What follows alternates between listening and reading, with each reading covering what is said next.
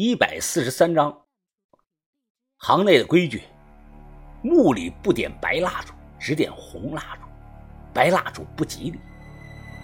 我和豆芽仔一左一右的，慢慢的移开了棺材盖。阿春手举着蜡烛照明，我们都围着看。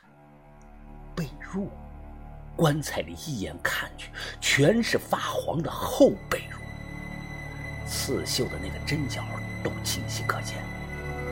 我轻轻的一碰。这些被褥就像软豆腐一样，明明看着很完整，可一碰却碎了的。一层两层，我们一层一层的往下拿。我大概的数了数，这墓主人身上竟然整整的盖了十四层的被褥。最后一层保存的最好，这是一张宋元时期的黄沙蚕丝纱幔。透过薄薄的一层黄纱，我们都看到了墓主人有很翘的鼻梁，这是个女的。再往下看，古尸明显大着肚子，就像十月怀胎的孕妇。墓里是很黑呀，蜡烛就像萤火虫的光，只能照亮棺材中的持续之地。把头焦爷。他俩分属南派北派，都是干了一辈子这行的人。此刻，他们的眼中露出的都是震惊之色。哎，疯子，哎，你你看到了没有啊？这豆芽仔眼神也是非常的惊恐，他一直摇着我的胳膊：“你他妈别晃我，我又不瞎，我看到了。我怕鬼，但我不怕尸体，尤其是女尸，更没有什么好怕的。”我伸手就准备掀开尸身上最后一层黄沙幔，把头没让我直接上手，而是递给了我一双筷子，意思是不要直接接触，这样安全。就这样，我用筷子夹住女尸脸上的黄沙幔，一点一点的掀了起来。我操！豆芽仔被吓得后退了两步，一屁股就坐在了地上，所有人的脸都白了。有没有谁脸对脸亲眼见过古代的人呢？你们都没有吧？我见过，那一幕记忆犹新啊。这具女尸偏瘦，死的时候应该在三十岁左右。她头上插着一根白玉的簪子，簪子并没有完全的束住头发，有一半的头发都散开了，铺在了他的脑后。女尸双目紧闭。神态安详，看不出一丝的死亡时的痛苦。他五官是栩栩如生，瓜子脸、樱桃嘴，柳叶眉是翘鼻梁，长相有一股游牧民族的美女风。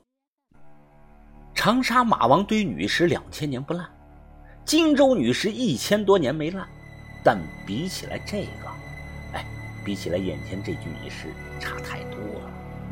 这女的就像是上个礼拜刚死的，唯一的解释就是驼皮器官的密封性，加上女尸身上盖了十几层的被褥，完全彻底的隔绝了空气，导致棺材中产生了一种类似于真空的状态。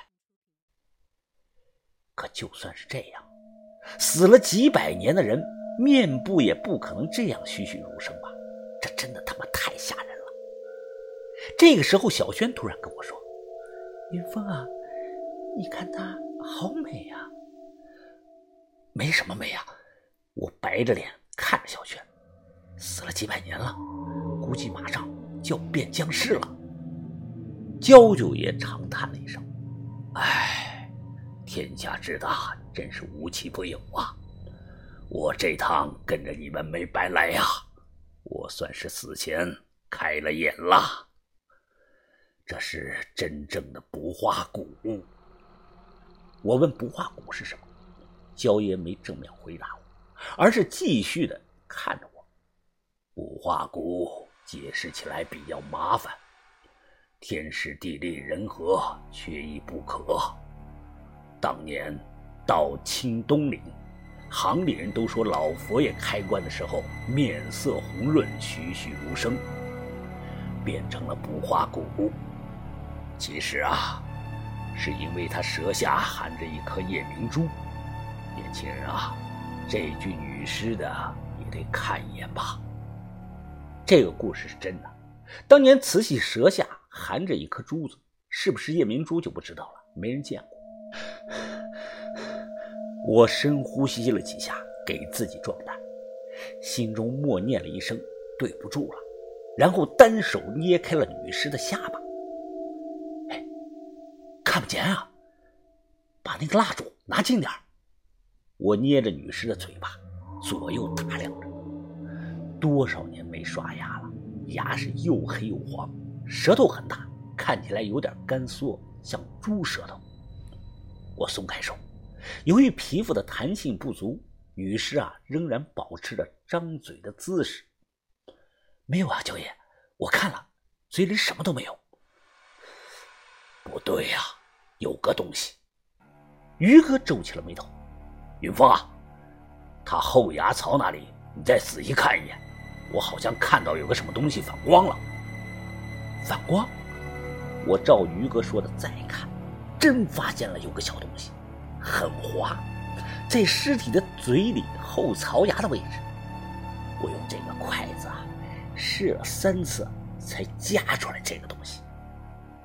一看，这是一块打磨成椭圆形的黑玉，不是和田墨玉，也不是翡翠墨玉。这个玩意儿它是素面，不透光，可能是哪里不知道名字的地方玉种。小轩有些疑惑啊，哎，你们看，他肚子这么大，有没有可能是当年生孩子的时候难产死的呀？呃，他会不会是李现逃难到这里娶的一位小妾呢？难产死的确实有这种可能。不过啊，我得看看才能确定。这个时候啊，我又发现了一处细节。这个女尸当年去世的时候，应该是在冬天。她下半身穿的淡紫色的裙子叫玄袄。宋辽时期，普通女的是不能用紫色的，更不能穿玄袄，只有三品以上的命妇才能穿紫色的玄袄。普通女的只能穿襦袄，夏天穿单襦袄，冬天穿厚襦袄，再搭配上半身的对襟窄袖衣。这个时候啊，豆芽仔他探过头来：“疯子，你这是要扒人家裤子吧？”我说：“不看一眼，怎么知道他当时是不是难产死的呢？”豆芽仔看看我：“哎，可他是不是难产死的？”跟咱们有啥关系啊？哎，咱们只管找值钱的宝贝吧。这个时候啊，阿春皱起了眉头：“起开吧，就算是死人，你们两个大男人也不应该这样看，惹人家生气，小心人家变成鬼报复你们。”阿春说完这句话，明明这里是没有风的，可蜡烛却突然烧的是忽明忽暗。小轩连忙用手挡住，这才稳定了火苗。解开女尸下半身穿的淡紫色的玄袄，豆芽仔帮忙举着蜡烛，阿春头伏下去看了。哎，怎么样啊，春姐？豆芽仔好奇地问阿春。阿春头也没有抬。你别催，我还没找到在哪儿呢。啊，找到了，这这这什么呀？这是，这这是个男的呀？什么东西？男的呀？不可能吧，春姐？你确定看清楚了？你说这什么话呀？男女我怎么可能分辨不出来呢？这玩意儿我见得多了，我还能认错了不成？豆芽仔也是不信啊。那那这个李现他是个人妖啊？这，春姐你再确定一遍。哎，你不知道有的男的啊他就是小，收缩了以后基本上是看不到的，只能看到肉。阿春骂了声流氓，又俯身去看。他肯定也想再确认这个人到底是男是女。豆芽仔侧着身子也想看，这样一来呢，就导致他手上拿着这个蜡烛歪了。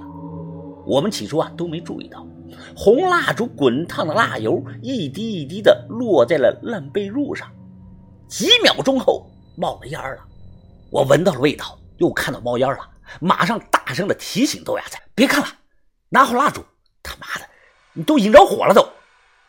豆芽仔手忙脚乱，立即伸手去拍被褥上冒烟的地方。